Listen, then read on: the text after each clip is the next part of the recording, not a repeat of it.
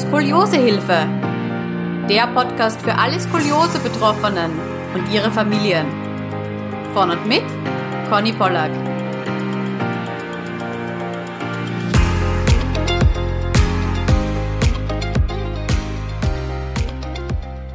Hallo, es freut mich, dass du heute wieder zuhörst.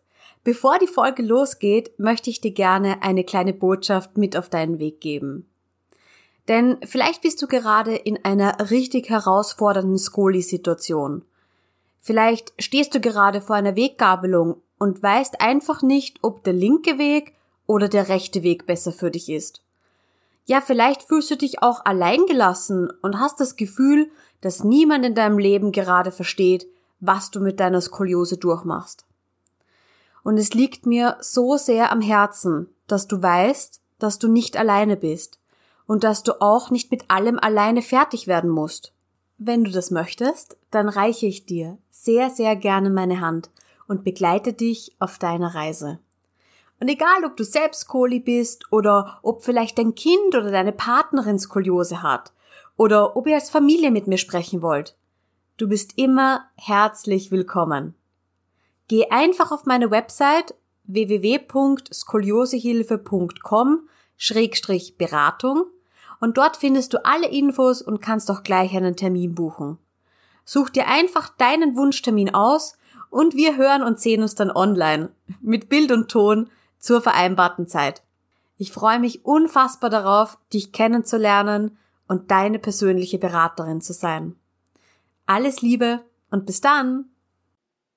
Hallo und herzlich willkommen zu einer neuen Skoliosehilfe Podcast Folge. Ja, ich freue mich riesig, dass ich mich mit der lieben Maria von Chiropraktik Potsdam und der Skoli-Betroffenen Dani so umfassend über das Thema Chiropraktik äh, austauschen konnte. Und deswegen wurde dieses Interview zweigeteilt. Jetzt gerade bist du im zweiten Teil des Interviews. Das heißt, solltest du die vorherige Podcast-Folge noch nicht gehört haben, drück hier am besten Pause und hör dir die zuerst an denn ja, da geht es um die elementaren Dinge, die Maria in ihrer Karriere über Chiropraktik und Skoliose bzw. Kyphose gelernt hat. Und dann verstehst du, denke ich, auch hier jetzt den zweiten Teil des Interviews etwas besser und die Zusammenhänge werden klarer. So, jetzt höre ich aber auch schon auf zu reden. Viel, viel Spaß mit dem zweiten Teil des Interviews. Ciao! Okay, ich hätte gesagt, wir kommen zum zweiten großen Teil. Ich freue mich sehr, ähm, dass die Dani, die wahrscheinlich schon allseits bekannt ist, ähm, hier im Podcast wieder zu Gast ist. Ich bin wirklich sehr, sehr froh, ähm, dass du da bist und auch die, die Idee hattest mit der Maria, weil du sagst, hey, wow, ich habe was gefunden, das hilft mir als Kohli wirklich sehr und es wird auch eigentlich nicht darüber im Internet viel gesprochen, man liest nicht viel darüber und dass du da deine Erfahrungen mit uns teilst. Also nochmal ein herzliches Willkommen, Dani, und vielleicht möchtest du uns einfach jetzt mal kurz deine ja, Chiropraktorinnen-Geschichte sozusagen erzählen. Wie bist du überhaupt zu Maria gekommen, auf die Idee überhaupt, das auszuprobieren? Ja, hallo Conny. Ähm, ich hatte ja meine Skoliose-Geschichte schon mal in einer Podcast-Folge erzählt und dann haben wir uns ja nochmal getroffen und über unsere Korsetts gesprochen. Und ähm, das gehört, ich habe so vier Säulen in meiner Skoliose-Therapie. Also ich kümmere mich um meine Skoliose anhand von ganz viel Krafttraining, Schrottherapie, dann das Korsett, ein derotierendes Chenot-Korsett und als vierte Säule ist es mittlerweile die Chiropraktik. Und ähm, meine Ausgangsbasis, ähm, ich sag mal ganz kurz, wie viel Grad ich habe. Mhm, gerne, ja. Also ich habe in der Brustwirbelsäule 59 Grad nach Kopf und in der Lendenwirbelsäule 30 Grad nach Kopf. Und meine Rotation ähm, ist in der Brustwirbelsäule stärker und die liegt ohne Korsett bei 15 und wenn ich das Korsett ausziehe, dann liegt die so zwischen acht und neun. Das, das so hält der Körper auch. Ergebnis. Ja, wow. das hält der Körper auch ähm, über Tage. Aber da ich es ja auch jeden Tag trage, habe ich auch noch nicht wirklich ausprobiert, über wie viele Tage er diese Rotation jetzt, Rotationszurücknahme denn auch wirklich halten würde. Ähm, ich hatte 2018 aus, aus dem Schlaf heraus ähm, einen ganz krassen Schmerz in der Halswirbelsäule und der hörte nicht auf. Und wir, wir kennen das wahrscheinlich alle. Man macht eine ganz unbewusste, sehr ungünstige Bewegung. Dann schießt der Schmerz ein und der bleibt dann hartnäckig so über Tage. Aber dieser Schmerz, der blieb doch sehr hartnäckig über acht Wochen. Das war mega untypisch und ich war bei drei verschiedenen Ärzten, da mein Orthopäde gerade zu der Zeit nicht erreichbar war. Und die Antwort war immer, das ist die Skoliose. Und so wusste ich aber, das ist nicht die Skoliose, weil man kennt ja so seine Schmerzen und seine Schmerzlevel und ähm, aus der Erfahrung heraus lassen selbst Muskeln und Faszien Schmerzen doch schon nach zwei bis drei Wochen irgendwann dann auch mal locker, wenn man ganz viel Sport macht. Es hörte nicht auf. Ich hatte auch zu dem Zeitpunkt schon ein Flugticket in die USA, weil meine Tochter dort war und bin dann auch noch darüber geflogen und das hörte nicht auf, sondern das fing dann an, dass da Dinge passierten, die ich gar nicht mehr zuordnen konnte. Also ich hatte so eine Art, ich habe mich so gefühlt, als würde ich in einer Taucherglocke wohnen. Da hast du, Maria, irgendwie einen Begriff beim letzten Mal genannt ich glaube, so Brain Fog oder so. Ah, Brain Fog, ja genau. Brain Fog, mhm. das beschreibt das ganz gut. Ich hatte immer das Gefühl, ich falle im Liegen, also ich so, kennt man so aus dem Traum.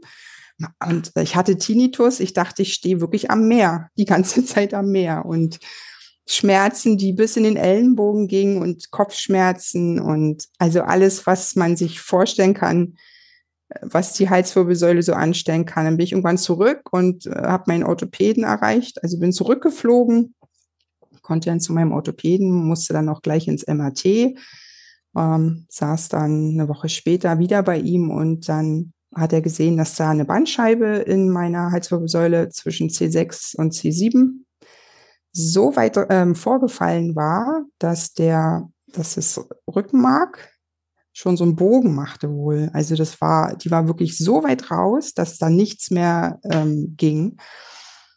Ähm, und dann weiß ich noch, dass mir dann, also dass ich da zum ersten Mal in meiner Skoliose-Karriere Angst hatte. Also ich hatte vorher immer einen guten Umgang mit meiner Skoliose und die gehört halt dazu und ich mag die auch an manchen Tagen richtig gerne, an manchen nicht so sehr. Aber wir, wir sind doch schon Kumpels und wir kommen auch gut miteinander klar. Ich war ein bisschen erleichtert, dass ich wusste, ich kann mich auf mich selbst verlassen und es ist hier definitiv kein Skoliose-Schmerz gewesen. Auf der anderen Seite hatte ich auf einmal massive Angst und musste dann auch wirklich am nächsten Tag zu einem Neurochirurgen, weil mein Orthopäde sagte, da, da kann er überhaupt jetzt gar nichts zu sagen. Er weiß nicht, Bandscheibenvorfälle, weil es war wirklich keine Vorwölbung mehr. Ähm, manche bekommt man noch reguliert mit Schmerzmitteln und Zeit und Sport, aber das konnte er nicht einschätzen. Und der Neurochirurg machte dieses MRT auf, guckte mich an und sagte, so, und morgen müssen Sie unbedingt ins unfreie Krankenhaus Berlin und es muss sofort operiert werden. Ja, wow. und so, mhm. ja, so, so habe ich mich auch gefühlt. Ich dachte, wow, also von innerhalb von 48 Stunden ähm, gefühlt lag ich dann da wirklich völlig unvorbereitet äh, in so einem Krankenhaus. Habe auch meinen Chirurgen niemals kennengelernt, der das, also Neurochirurgen, der das operiert hat, sondern nur Assistenzärzte kennengelernt. Hatte keine Zeit, mich zu informieren. Also ich bin immer, also schon immer so gewesen, dass wenn ich, äh, also ich brauche mal ganz viele Optionen, um mich zu entscheiden. Und ich hätte gerne vorher noch mal geguckt, was, was könnte ich denn noch tun, habe dann auch im Nachgang rausgefunden, dass es sogar in den USA schon bewegliche Bandscheibenimplantate gibt, die die einbauen, dass die Beweglichkeit ähm, bleibt und dass man auch darauf achten muss, dass die von der Seite betrachtet die Lordose wiederhergestellt wird, dass sich die, der Wirbelsäulenabschnitt, der versteift wird, äh, nicht so doll gerade stellt, weil es auch dann höhere Abnutzung gibt. Okay, das wusste ich aber erst vorher nicht. Dann wurde ich, ähm, ich glaube, es war ein Mittwoch operiert, Dienstag rein, Mittwoch operiert. Donnerstag dürfte ich mich erholen und Freitag wurde ich entlassen. Das war für mich wirklich, ähm, also ich hatte wirklich Angst, weil das war zu schnell, das war an meiner Halswirbelsäule, das war in der Nähe meines Gehirns und was ähm, wurde genau gemacht? Ach so, ja, also die haben, sind vorne durch den Hals reingegangen, haben Luft- und Speiseröhre zur Seite geschoben, um dann die Bandscheibe dort ich glaube, die wurde abgesaugt oder mit so einem kleinen, irgendwie so rausgepflückt, das, das weiß ich wirklich nicht. Und dann haben sie einen Cage eingesetzt, einen Platzhalter, der wurde da so zwischen die Wirbelkörper geschoben und dann soll der da festwachsen. Ich weiß auch, dass der Assistenzarzt sagte, ähm, wie kommen Sie denn nach Hause? Also ich wohne ja nicht in Berlin, sondern ganz weit draußen. Ich sage, ich werde abgeholt mit dem Auto und er äh, scherzte noch so ein bisschen und sagte, na, dann passen Sie mal schön auf, dass Sie jetzt keinen Auffahrunfall haben, weil das ist ja alles noch nicht so festgewachsen. Das gibt Vertrauen. Mhm. Mhm. Ja, nur hatte ich noch mehr Angst im Nacken und ich, ich kann mich auch erinnern, ich bin dann so alt, wie ich war, äh, für drei Nächte bei meinen Eltern eingezogen. Ich habe nicht getraut, mich nicht getraut, mich im Bett umzudrehen, meinen Kopf zur Seite zu neigen, in die Luft zu gucken. Also ich hatte wirklich Panik. Dann bekam ich das so ein bisschen reguliert, weil zum einen war gleich nach der OP dieser krasse Schmerz weg. Der Kopfschmerz, der Schwindel, dieses, diese, dieses Gefühl, in so einer Taucherglocke zu wohnen, das war alles weg. Ähm, dann, glaube ich, war ich noch, da waren Sommerferien, ich war, glaube ich, sechs Wochen zu Hause und dann bin ich wieder arbeiten gegangen. Ähm, dann hatte ich nochmal einen Termin bei meinem Orthopäden und der hat dann, das war dann aber, glaube ich, drei Monate später, gesagt, hu, guck mal, ähm, deine, ich hatte auch diesen dritten Bogen in der Halswirbelsäule, schau mal an, jetzt hat sich hier deine Halswirbelsäule ja ganz gerade hingestellt. Aber die hat sich wirklich auch von der Seite betrachtet auf einmal ganz gerade hingestellt. Und dann waren meine Schultern auf einmal fast gleich, auf gleicher Höhe. Das waren die vorher gar nicht. Und ich hatte auch im Übergang zur Brustwirbelsäule auf einmal so manchmal so einen Druck, dass ich das Gefühl hatte, dass mir jemand auf meinem Herzen sitzt. Und das Herz fing so an zu stolpern. Also es fing an, ganz diffuse Geschichten zu entstehen in meinem Körper. Und die Angst saß mir definitiv noch im Nacken. Und ich arbeite als Lehrerin mit Kindern mit geistigem Handicap und die sind manchmal auch sehr verhaltenskreativ und auch sehr körperlich. Und ich hatte wirklich immer Angst, hm, die wollen mal so an meinen Hals springen oder mich drücken und dann fällt dieser Platzhalter da raus. Also aus Unwissenheit. Ne? Und 2019 ähm, hatte ich dann auf einmal alle Symptome wieder, die ich auch vor der OP hatte. Ähm, es gab auch irgendwie keinen Arzt, der mir helfen konnte. Ich war dann sogar auf so einer neurologischen Station. Da ging es dann so weit, dass sie schauten, ob ich einen Schlaganfall hatte oder ähm, MS. Sie haben wirklich alles durchgetestet und dann haben sie gesagt, das ist alles psychosomatisch. Und wenn man das hört, dann ist man erstmal so ein bisschen, nein, ich weiß es besser, ist es nicht. Aber an der Stelle musste ich dann irgendwann mir selbst eingestehen, ja, ich hatte quasi den Zugang zu meiner Skoliose und zu meinem Körper absolut verloren und habe dann angefangen, mir Hilfe zu suchen im Internet.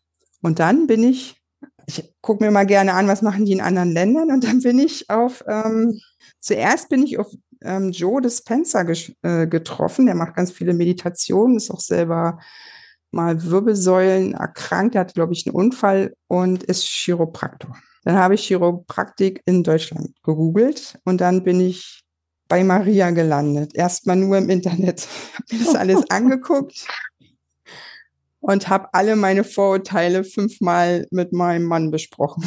Ich hatte nämlich all die Vorurteile, die Maria vorhin auch so geschildert hat. Ich dachte, die knacken da alles ein. Dann habe ich mir YouTube-Videos, ganz fragwürdige YouTube-Videos angeguckt. Das sieht so schrecklich von außen aus und das ist absolut nicht real. Das, das, das passiert so gar nicht. Und ich hatte einfach ganz, ganz dolle Angst, dahin zu gehen.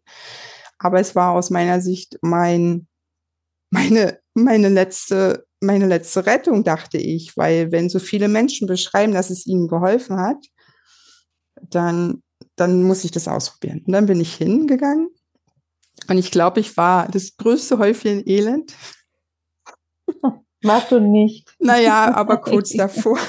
Also ich bin, musste mich auch fahren lassen, weil es war auch eine Zeit, da ging gar nichts mehr. Ich konnte auch nicht arbeiten gehen, weil ich hm, ich war gar nicht mehr ich selbst, neben der Angst, die ich hatte und diesen körperlichen Symptomen, die so einem Bandscheibenvorfall glichen, der aber nicht keiner mehr war. Ne?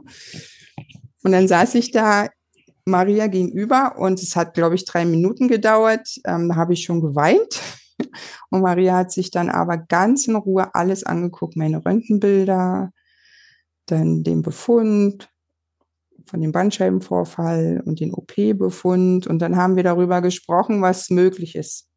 Und dann hast du zu mir gesagt, das, das wird alles wieder gut, das kriegen wir hin.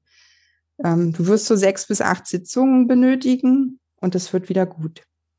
Und du hast ganz tolle Angst. Und dann haben wir ganz viel auch über diese Angst gesprochen und darüber, dass ich so ad hoc operiert worden bin, keine Reha hatte, aus dem Krankenhaus raus und mir selbst gar nicht zu helfen wusste, weil für mich war das auch immer ein Unterschied emotional, ob ich jetzt was in der Lendenwirbelsäule habe oder in meiner Halswirbelsäule, so da oben im Zentrum, weil wenn da wirklich was passiert, dann geht ja nichts mehr, dann ist ja der ganze Körper unterhalb nicht mehr zu benutzen. Das war so meine größte Angst, dass dieses Plastic Cage oder ja, es ist, glaube ich, ja, es ist Kunststoff, dass das irgendwie da abrutscht und in meinem Rückenmark landet. Und die Angst hat mir Maria genommen und ähm, Du hast mir alles, was du mit meinem Körper machen wolltest, erst erklärt, dann hast du es ganz sanft vorgeführt an meinem Körper und mich immer gefragt, ob ich das möchte und ob ich das aushalte. Und dann hast du ein, ich glaube am Anfang nur ein ganz, ganz bisschen justiert, mhm. aber das war alles es war, war eine ganz neue Welt. Ich hatte auch in Sitzung drei und vier noch sehr viel Respekt. Aber ich habe schon nach der dritten Sitzung gemerkt, jetzt, jetzt geht der Nebel so ein bisschen weg und meine Angst geht weg und ich hatte wieder Hoffnung und ich wusste, es gibt was, was mir hilft. Das ist das Schönste, oder? Dieser Moment, wo man weiß, hey, ich glaube, wenn ich diesen Weg jetzt weitergehe, das kann, das kann richtig gut werden. Mhm. Ich kann mich da ganz, ganz gut dran erinnern, Dani. Das weiß ich noch wie heute, was du da. Ja, das ist leider sehr, sehr häufig, ne, dass ähm, Patienten zu uns kommen und viel Angst haben. Ähm, da fragt man sich auch manchmal, okay, warum sind Sie hier? Sie haben so viel Angst. Eigentlich wollen Sie nicht wirklich hier sein.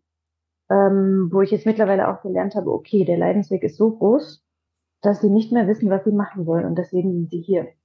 Ähm, und ich erkläre dann auch gerne immer, dass ich von meiner ersten Behandlung ganz viel Angst hatte, als ich Kind war und für mich das ja, ich hatte da einen riesen Respekt vor, ich wusste nicht, was passiert.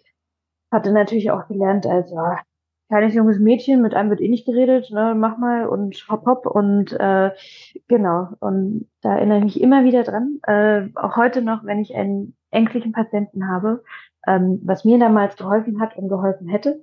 Und ich versuche das dann genauso auch mit meinen Patienten und Patientinnen zu machen.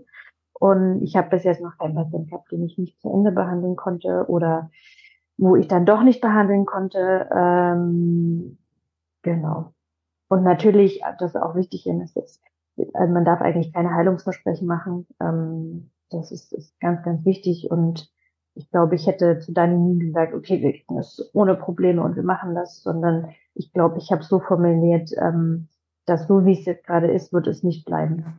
Ähm, bist an einem Punkt, wo es nicht wirklich schlechter werden kann. Das heißt, es kann nur noch besser werden. Und wie lange es dauert, ist dann immer die Frage, aber es wird nicht so bleiben, wie es jetzt ist.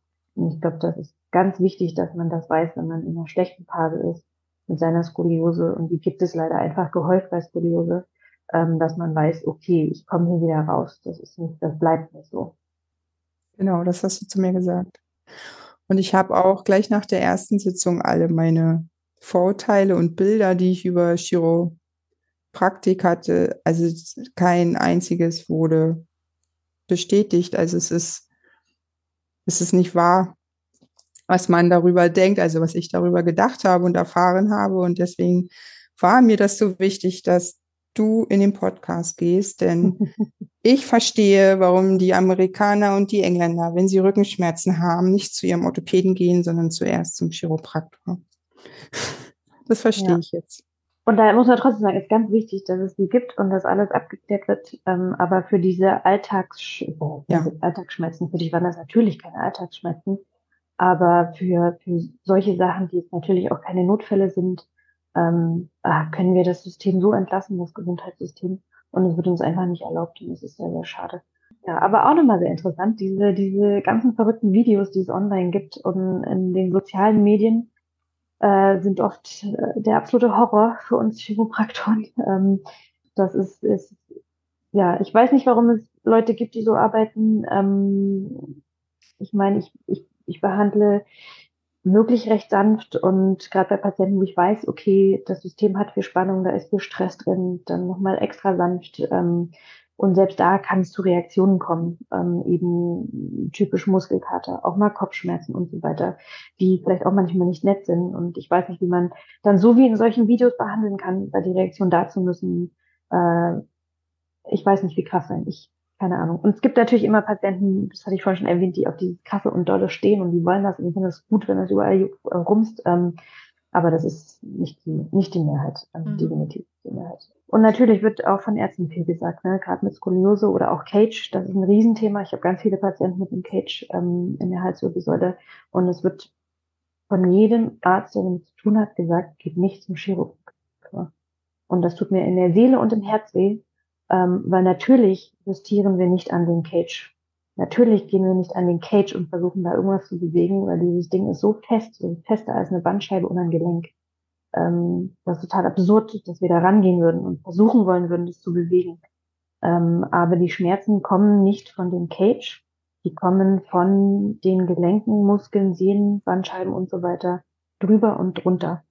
Wenn man sich das vorstellt, das ist ja eine Kette, die Wirbelsäule, ne? und wenn man jetzt äh, alle Bewegungen der einzelnen Glieder zusammenrechnet, kommt man eben auf seine Maximalbewegung. Und nun wird ein Segment da mit einem anderen verbunden, das kann sich nicht mehr bewegen. Man will aber trotzdem noch zu seiner Maximalbewegung. Das schafft der Körper auch, nämlich indem die Segmente drüber und drunter viel mehr arbeiten, als sie eigentlich sollen.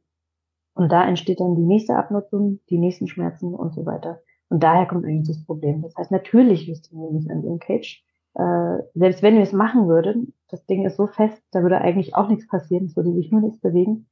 Ähm, aber ich verstehe es nicht, was da bei den Ärzten ist, was sie erwarten oder denken, was wir da machen. Und meiner Meinung nach kann es nur von Unwissen sein, weil sie selber es nicht erlebt haben, wie wir behandeln ähm, oder gesehen haben, wie wir an so einen Patienten rangehen, auch mit Bandscheiben-OPs. Äh, es gibt ja nun auch viele diverse OPs, die jetzt nicht unbedingt Cage haben. Äh, ich habe fast jeden Tag Patienten, die Bandscheibenvorfälle, OPs und so weiter haben. Und fast allen wird gesagt, nicht zum Chiropraktor. Und ich verstehe es nicht. Ich kann es ich kann's mir nicht erklären. Das ist sehr schade, weil diesen Patienten kann auch sehr, sehr, sehr, sehr gut geholfen werden. Ob Cage, ob Bandscheiben-OP, ob Vorwölbung, ob Prolaps. Ähm, und wenn wir denen nicht helfen können, dann sagen wir das und schicken sie dann woanders hin. Mhm. Mhm. Ja. Ähm, deine Ausführungen jetzt zum Cage haben mich sehr an die ähm, Skoliose-Versteifungs-OP äh, ähm, denken lassen.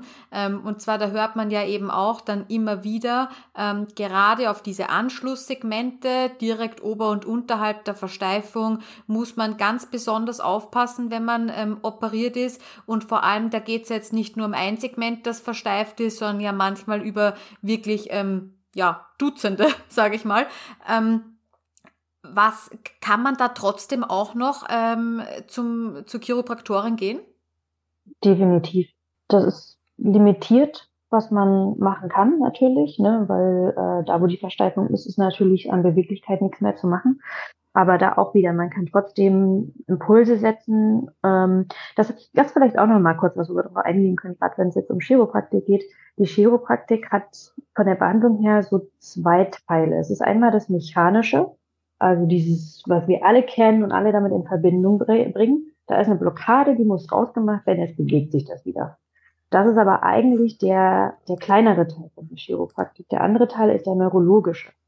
Wenn ähm, wir nämlich justieren, so ein Gelenk, ähm, gibt man einen riesengroßen Impuls in das Nervensystem. Das Nervensystem wird nämlich eigentlich gesteuert von unseren sensorischen Nerven. Das sind die Nerven, die die Informationen von Teilen des Körpers in das Rückenmark und dann in das Gehirn bringen. Und es gibt wesentlich mehr sensorische Nerven als die motorischen Nerven. Das sind die, mit denen wir jetzt entscheiden im Kopf, okay, ich will jetzt meinen Arm bewegen, der Nerv äh, geht in den Arm und dort wird dann das Signal hingeschickt. Sondern der, der Teil der sensorischen, der, der Inputnerven ist wesentlich, größer, also was massiv größer, sammelt sich vor allem an eben Gelenken. Ähm, da gibt es sehr, sehr hohe Ansammlungen. Und wenn dann ein Gelenk sich nämlich nicht bewegt, schaltet dieser Input aus.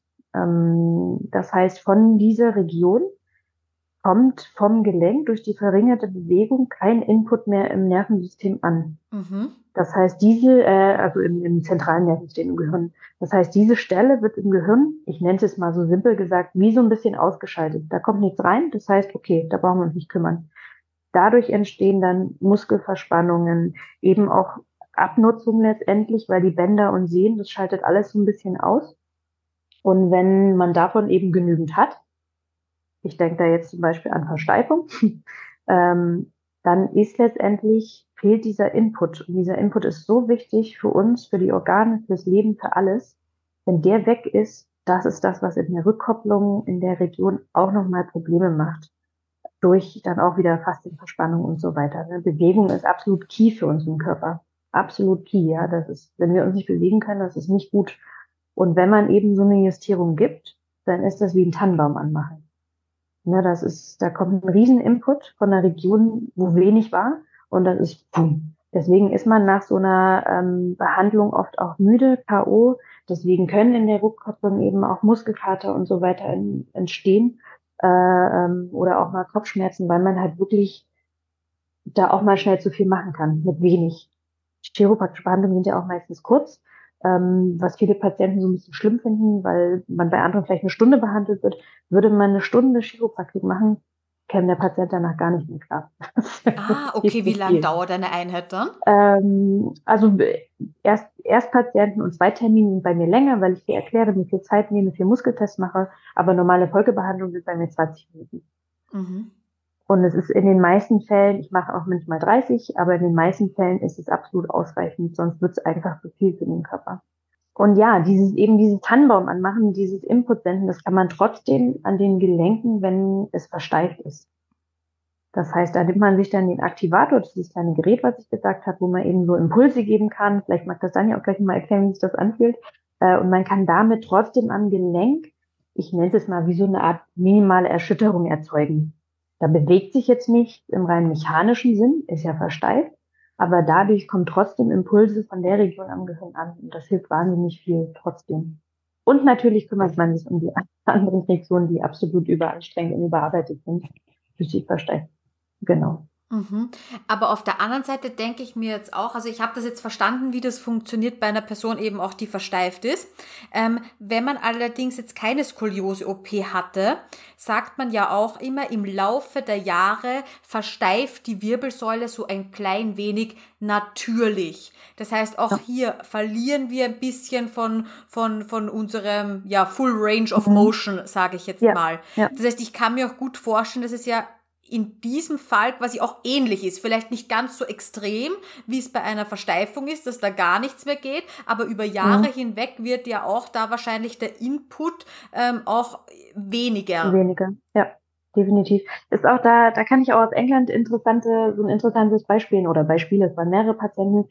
Wir haben viel geröntgt, ob das jetzt ethisch ist, ist ein anderes Thema, aber es wird dort sehr, sehr viel gemacht, um sich abzuklären, bevor man behandelt und so weiter. Und wir haben wirklich auch Kontrollröntgenbilder gemacht nach mehreren Jahren. Und man kann wirklich sehen, die Patienten, egal welches Alter, es geht jetzt natürlich um ältere Patienten äh, wegen Abnutzung, die haben deutlich weniger Abnutzung. Und wir haben da wirklich Patienten gehabt, die sich, weil es einfach in England bekannt ist, von jung an behandeln lassen äh, haben und wirklich dann, das waren 60, 70-Jährige und die Röntgenbilder waren top. Die waren wie bei vielen 30-Jährigen nicht. Und das war für mich auch nochmal so, man hört das mal und denkt sich, oh, ja, okay, so ein Quatsch hat sich irgendwann ausgedacht, um das gut zu verkaufen. Aber das ist wirklich so und es ist, ist richtig, richtig krass, was die Chiropraktik und das Justieren da machen kann. Und ich bin da so ein Fan von und äh, ich habe auch viele Patienten, die gerade neu sind und dann sage ich, ja, kommen wir spätestens in drei Monaten wieder. Das, ja, okay, das sagen Sie jetzt so, ich melde mich, wenn ich Beschwerden habe.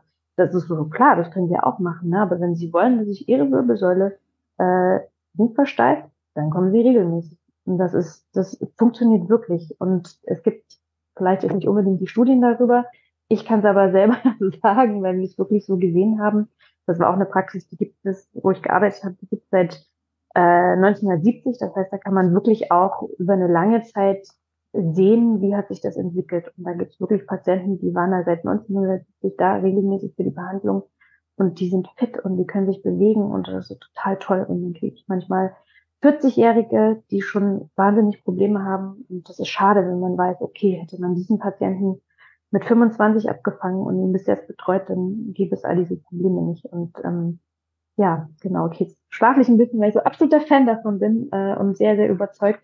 Aber es ist wirklich so. Ja? Und das heißt auch, selbst mit der Skoliose ist natürlich die Abnutzung und Verknöcherung, die geht schneller, einfach weil es eben das Ungleiche ist. Aber man kann trotzdem es immer so gut wie es geht aufhalten. Und natürlich da, oder zumindest verlangsamen auch. Und das denke ich ist auch sehr wichtig. Ja. Mhm. Vor allem auch, wenn ich jetzt gerade daran denke, ähm, Dani ist mein größtes Vorbild, die ja im ähm, Erwachsenenalter ein, ja. auch einen, einen reduzierten Kopfwinkel ja. im Korsett hat und auch, wie sie schon berichtet hat, die Rotation, das Skoliose, dass da ja deutlich noch was geht. Und ich denke mir natürlich auch gerade auch unter diesem Hinblick, du möchtest ja auch sicher deine, deine Beweglichkeit so gut wie möglich erhalten, einfach auch, dass du deinem Körper äh, noch mehr die Chance gibst, in die richtige Richtung zu wandern. Weil wenn das halt dann natürlich, sage ich mal, immer mehr versteift und an Bewegungsspielraum verliert, dann geht's ja dann in keine Richtung mehr weiter. Ja, richtig.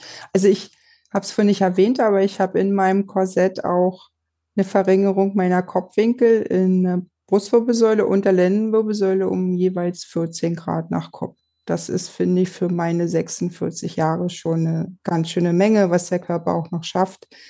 Ähm, dass er sich so aufrichten und entdrehen lässt.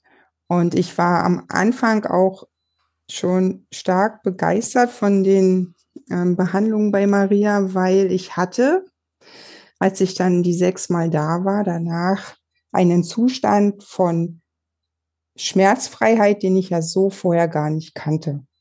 Mhm. Ähm, also ähm, ich habe mit meiner Skoliose natürlich immer ein ganz geringes Level, also immer ein kleines ähm, bleibendes äh, Level an Schmerz, aber der stört mich nicht im Alltag. Aber ich hatte danach gar keinen Schmerz.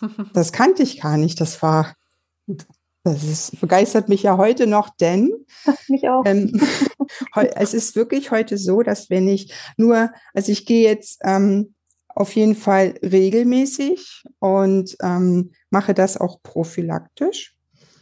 Aber sobald ich nur den kleinsten, kleinsten Eindruck davon habe, dass es jetzt ein bisschen in der Halswirbelsäule nur anfangen könnte, reiße ich immer sofort innerlich die Arme hoch, lasse alles stehen und liegen und mache mir einen Termin bei Maria, weil ich liebe diese Schmerzfreiheit und ich möchte die nie, nie wieder missen. Nie wieder. Und es ist eine Säule, wie ich vorhin schon sagte, das gehört für mich dazu. Ich bekomme diese Schmerzfreiheit auch dadurch, dass ich das Korsett trage und wirklich ganz viel Schrottherapie und Krafttraining darauf lege. Aber Maria mit ihrer Behandlung schafft es auch meinem Körper so intensive Impulse zu geben, dass der ganz schnell wieder aufgibt zu stänkern. Also die Behandlung an sich, die ist völlig schmerzfrei und ähm, für mich auch gar nicht mehr schrecklich und ich, ich kann auch entspannen dabei mittlerweile.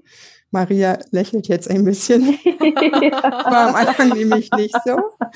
Und am Tag, dann danach äh, soll ich immer laufen. Dann gehe ich immer so 15 bis 20 Minuten durch den Park in Potsdam und ähm, trinke ganz viel Wasser. Und am nächsten Tag denke ich mir immer, was hat sie denn gemacht? also mir tut wirklich fast jeder Muskel weh. Das ist eine, eine Art von Muskelkater, die ist aber anders als der Muskelkater, den man so kennt nach dem Training. Ich habe auch manchmal wirklich Kopfschmerzen. Und am Tag nach dem Tag danach bin ich neu geboren. Und ich übertreibe jetzt nicht. Ich habe auch keinen Hang zur Übertreibung. Es ist wirklich so. Ich bin schmerzfrei. Und das hält, wenn ich mich an die Regeln der Skoliose halte, also ne, keinen Quatsch mache und nicht schwer mhm. hebe und das Korsett anziehe und viel Sport, dann hält das auch über Monate. Es hält. Wow. Ja. Das ist und, schon cool, oder? Ja, und mhm. das Allercoolste ist, dass ich ja auch dadurch, dass ich bei dir war und da so durchgegangen bin, dass ich mich wieder stabilisiert habe, dass ich mental wieder dastehe, wo ich am Anfang stand, dass ich mit der Skoliose wieder, dass wir beide wieder Kumpels sind und ich einen guten Umgang habe und dass, dass ich, also mich wirklich im wahrsten Sinne des Wortes, mein Körper sich stabilisiert hat, aber auch meine Seele. Weil das ist, mhm. das kann man gar nicht oft genug ansprechen. Das sind, das ist mehr als die Hälfte. Wenn ich einen guten Umgang mit mir und meinem Handicap habe, dann kann da auch nicht so viel passieren. Also, weil dieses, was ich erlebt habe nach der OP, das begann ja definitiv im Kopf. Und es war ja nicht mein Körper, der das ausgelöst hat. Ja, ich glaube, das war bei dir ja auch extrem, weil du da wirklich einfach alleine gelassen wurdest. Ne? Ich meine, das war auch erzählt, ich hatte äh, das eine Patientin, die hatte Karpaltunnel, ne, ne, das am Handgelenk, wenn da die Nerven so ein bisschen irritiert sind, eine OP, ähm, also wirklich so eine nichts Schlimmes ist und die hatte danach mal Physiotherapie. ne, und du hattest was an der Halswirbelsäule, da wurde eine Bandscheibe ersetzt und nichts Danach kam einfach mehr ein großes Loch, keine Informationen, keine Aufklärung und das, das ist, glaube ich, wirklich was, was einfach echt doof gelaufen ist für dich. Und ja, was macht, was macht das mit einem? Ich höre die Geschichte und dann so, hup, ne? Aber ja, hast du, hast du toll gemacht, dann, dass du aus dem Loch rausgekommen bist. Ja. ja, du hast mir auch geholfen. Und jetzt geht's nicht nur dir gut, sondern du hilfst natürlich auch äh, mit deiner Geschichte und mit deinen Erzählungen einfach anderen vielleicht Therapiearten auszuprobieren, die sie äh, selbst noch gar nie in Erwägung gezogen hätten und die vielleicht denken, boah, ich habe alles probiert, ähm, aber vielleicht gibt's da eben dann nicht doch die eine Sache, die man noch nicht probiert hat ähm, und denke, dass das ganz ein, ganz ein wichtiges Thema ist. Jetzt hat die Maria schon ähm, vorher erwähnt, sie arbeitet mit so einem kleinen Gerät, das so ein bisschen Impulse gibt. Ähm, Dani, kannst du es vielleicht so ein bisschen beschreiben, was das ist? Wie sich das anfühlt? Ähm, das ist, glaube ich, ein Metallstift. Stimmt's, Ja, ja, ja ist auch Metall. Ja. ja, und du kannst auf den Knopf drücken und dann geht dieser Metallstift so ans Gelenk. Und das, das Gerät an sich macht so ein etwas lauteres Klicken, aber das ans, an den Körper kommen und ans Gelenk gehen, das ist gar nicht schlimm. Das ist, als wenn ich dich mit dem Finger ein bisschen döller so drücke. Mhm. Mhm. Und weil es ähm, bei mir in der Halswirbelsäule das Justieren mit den Händen ich da am Anfang so Respekt vor hatte, hat äh, Maria das Gerät, wie heißt das? Der Activator oder der Aktivator.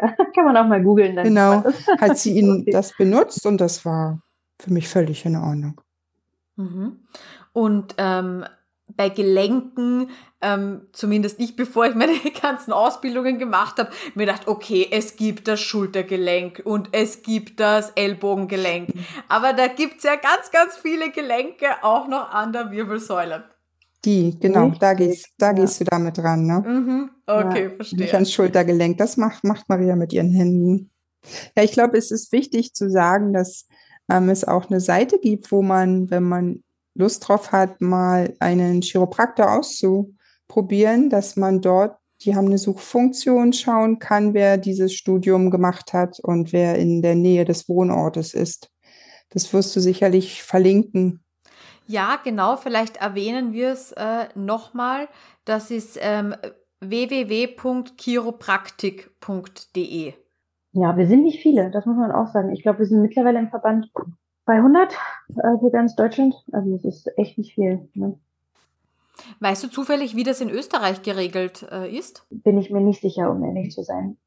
Ich weiß, dass wir bei uns im Studium kein, keine Österreicher mhm. Vielleicht regelt ihr das anders. Ähm, da bin ich mir nicht sicher. Spannend, ja, da werde ich mich auf jeden ja. Fall informieren, ja. ja. Es gibt auch in Deutschland äh, noch eine, äh, eine Uni für amerikanische Chiropraktik, die ist in Hamburg und da gibt es auch in Dresden noch eine äh, Uni.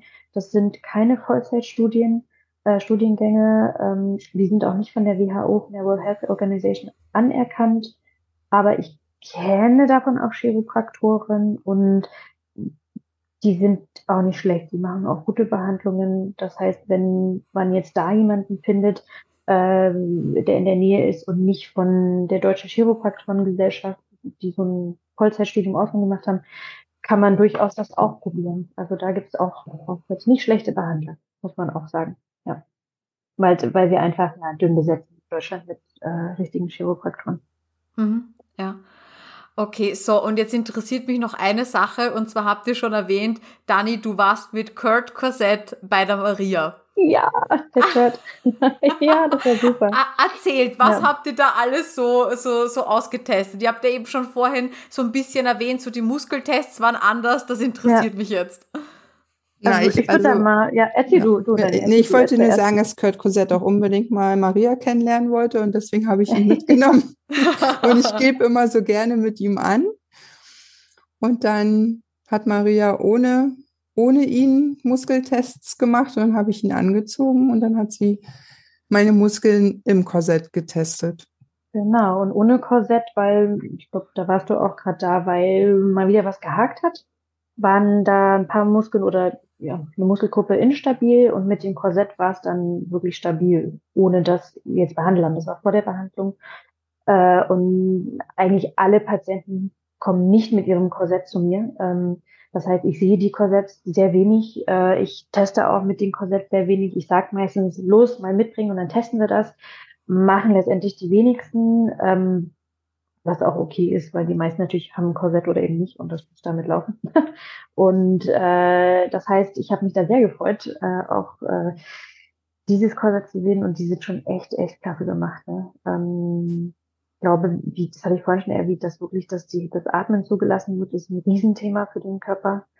Ähm, dass man die Muskeln selber eben auch anspannen muss, um sich selber aufzurichten, ist sehr, sehr positiv.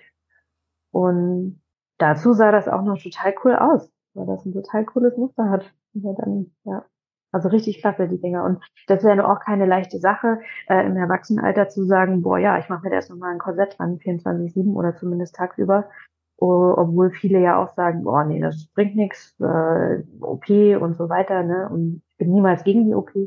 Aber ähm, das dieses Korsett so eine Derotation und gerade Richtung macht, ist schon zeigt, wie viel Bewegung eigentlich im ganzen System ist und wie viel man machen kann. Ähm, selbst in einem, in einem Skelettsystem, was ausgewachsen ist, mm. was mit Sicherheit auch schon diverse Abnutzungen hat, wie es ja auch normal ist. Und dass es trotzdem noch so viel Bewegung reinkriegt. Das ist, das ist eigentlich irre, wenn man sich sagt, oh, das ist fest, da wird alles wenn dann schlechter und so weiter. Ne, dass man sagt, und ruhig nein, gestellt und da gehen ja die Muskeln ja. flöten und richtig, genau, das richtig, sind die Vorteile, richtig. ja. Hm. Und ja. das, ja, das, das ist schon, ist so eine Bestätigung, dass das, was man äh, macht, den Tag mit seinen Skoliose-Patienten, dass das wirklich auch ähm, stimmt, ja. Ja, super, super spannend, weil ähm, unser Orthopädie-Techniker sagt ja dann noch immer zu uns, ähm, Skoliose-Korsetts eben, also Chenot-Korsetts, äh, die funktionieren mit Wachstum, mit Atmung und mit Bewegung. Jetzt hast du natürlich mhm. als erwachsener Skoli die, die, ähm, das Wachstum nicht mehr, aber was ja. du noch hast, ist die Bewegung und die Atmung. Und da finde ich es ja super spannend, dass man bei, bei so Muskeltests irgendwie sieht, dass da, was sieht man dann eigentlich genau? Also, dass die Stabilität eine andere ist, dass andere Muskelgruppen anspringen?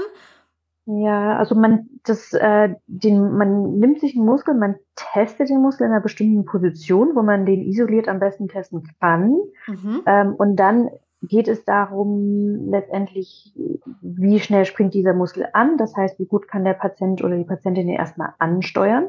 Dann, wie schnell kommt der Patient mit dem Muskel an seine Maximalkraft? Ne, das heißt, ich äh, drücke praktisch gegen den Muskel, beziehungsweise der Patient drückt gegen meine Hand und ich gucke mir dann, wie stark ist der Patient, simpel gesagt. Ähm, und das ist aber, geht eher so ins Feine, weil man eben guckt, okay, wie schnell springt der Muskel an, wie schnell kommt der Patient damit an seine Maximalkraft, kann er es da halten? Gibt es da sozusagen eine Grenze, wo ich nicht weiterdrücken kann, wo ich den Patienten nicht wegdrücken kann und wie viel Muskelstärke brauche ich, um den Patienten dann, ich sag mal, zu überpowern, um ihn dann wegzudrücken. Mhm. Ähm, das heißt, es ist, ist, hört sich alles ein bisschen verrückt an wahrscheinlich. Es ist ein sehr leichter Test, es ist nichts Anstrengendes. Äh, Dani kann das vielleicht auch mal bestätigen, wie sich das wirklich anfühlt. Und man braucht da durchaus ein bisschen Übung, um das zu machen. Das hat für mich auch am Anfang sehr lang gedauert, äh, bis ich das dann drauf hatte. Wenn man es dann aber drauf hat, äh, ist es als diagnostisches Tool eine ganz, ganz tolle Sache, weil man kann damit sehr, sehr viel testen. Theoretisch kann man damit an sich alles testen. Das erste Mal bin ich damit äh, in Kontakt getreten, da war ich noch an der Uni und da gab es einen Chiropraktor, der das sehr, sehr viel benutzt hat. Der Ursprung ist auch in der Chiropraktik, aber es wird mittlerweile auch von Ärzten, Zahnärzten, diversen Therapeuten benutzt. Ähm, Und er war äh, letztendlich hatte er sich einen Student vorgeholt und hat, äh, hat ihn rausgeschickt und also hat ihn vorher getestet, der war sehr stabil, es war ein junger Mann, der keine Probleme hat und äh, sportlich unterwegs war, dann hat er eben Muskel getestet da vor der ganzen Gruppe und war stabil, ganz stark, konnte ihn nicht wegdrücken, alles gut. Er hat ihn rausgeschickt und dann hat er gesagt, okay, wenn er jetzt wiederkommt, dann möchte ich, dass ihr euch alle ganz fast negative Gedanken über ihn macht ähm, also ihn beschimpft, äh, ihn aber natürlich leise, nur im Kopf und er kam dann wieder und wir haben das dann alles alle gemacht. Und die Muskeln waren alle nicht mehr stabil. Egal welchen Muskel er genommen hat, es gab keinen Muskel, der da noch stabil war.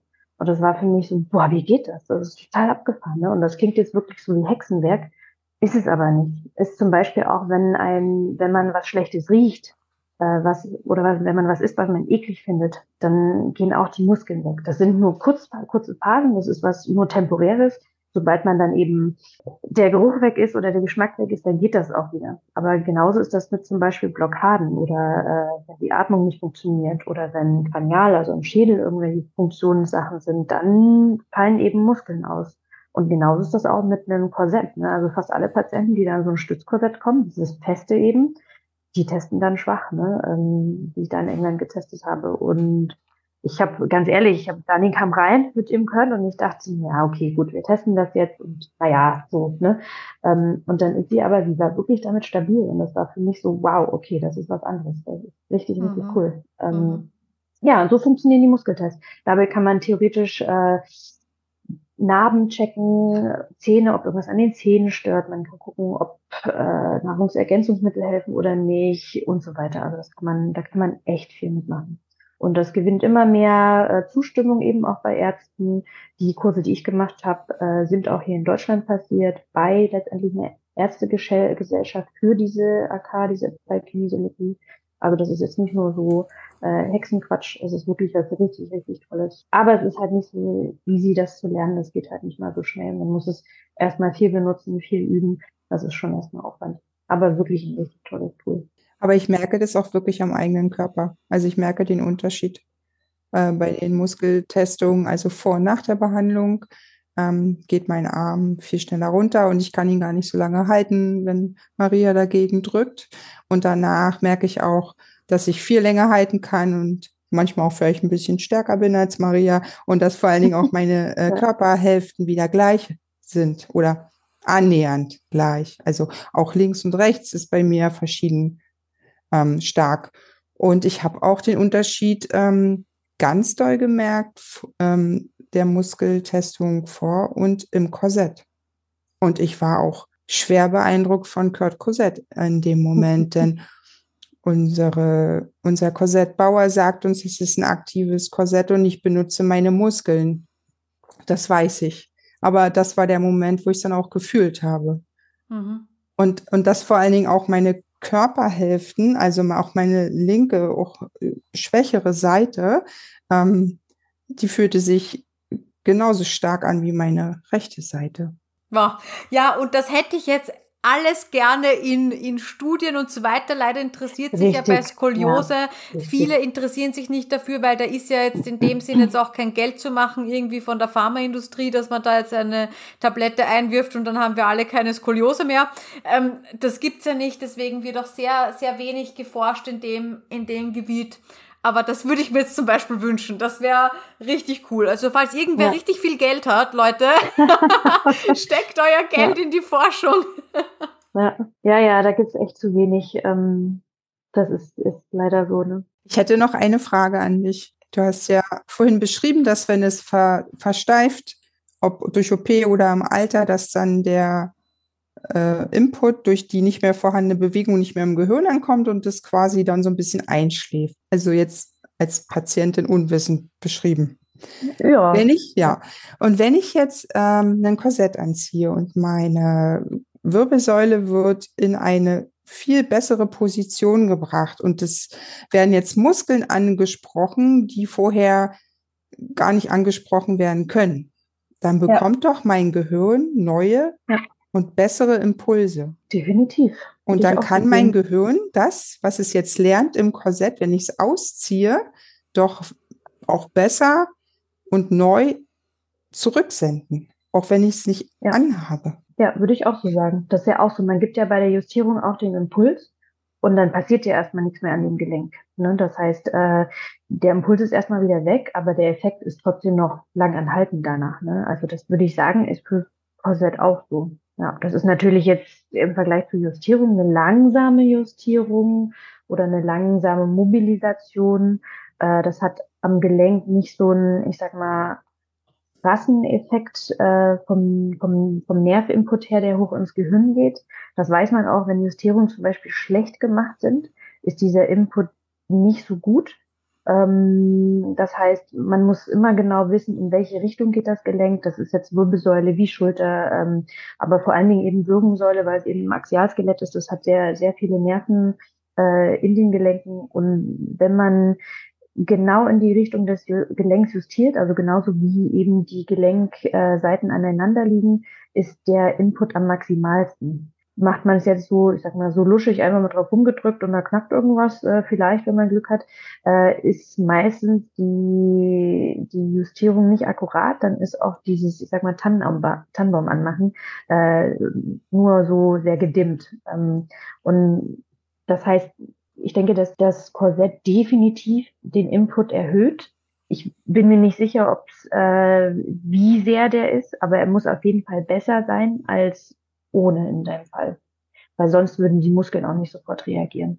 Das ist so, du kannst ja auch zum Beispiel, äh, du machst eben so eine Justierung und dann ist ein Muskel, der nach, danach äh, instabil war, und natürlich auch mit der Region, wo die Blockierung war, zu tun hat, äh, ist er sofort stabil danach und das hält dann auch. Ne? Es sei denn, es gibt noch andere Sachen, Ernährung oder wie auch immer, aber ähm, das ist ja immer der Fall. Ähm, und ich glaube, das ist dasselbe, also derselbe Effekt, den du dann auch mit deinem äh, Korsett hast. Ne? Du, du gehst da rein äh, und stabilisiert dich. Ne? Das macht, das gibt einen Input an dein Gehirn. Du musst deine deine Nerven benutzen, du musst äh, deine Muskeln benutzen. Ne? Davon werden die Nerven aktiviert, äh, die Gelenke letztendlich gehen ja in die Aufrichtung und in eine bessere Bewegung und das kommt alles da oben an. Ne? Und in, in der Rückkopplung sagt dein Körper, oh ja, cool, kennen wir.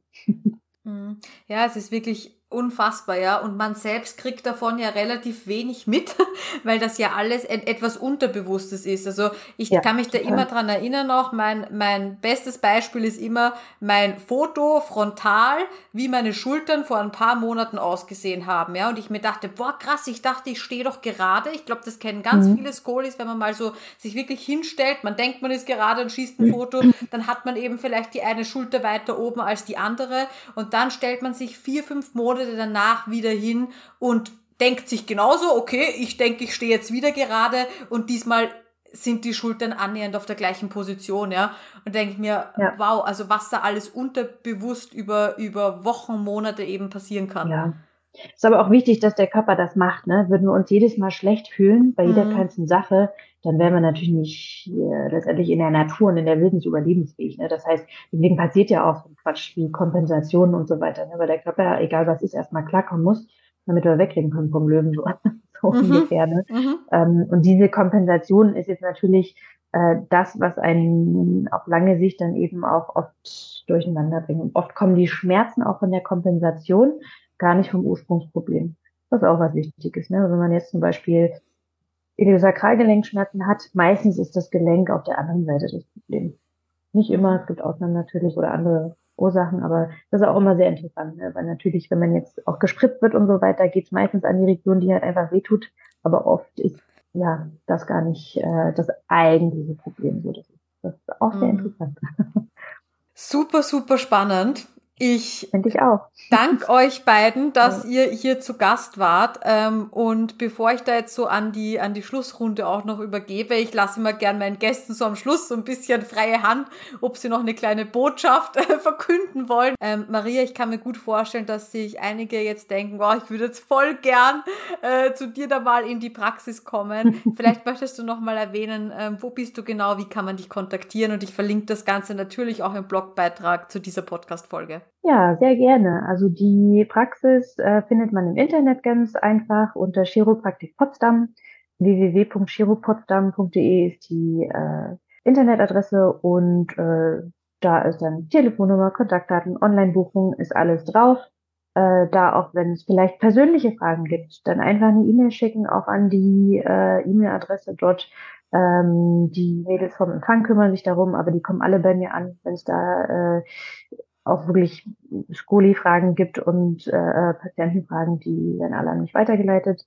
Und ja, genau, so bin ich eigentlich. Und an alle, an alle Skolis da draußen möchte ich nochmal wirklich ans Herz legen, ihr seid nicht alleine. Äh, es ist wichtig, dass ihr euch was sucht, was funktioniert.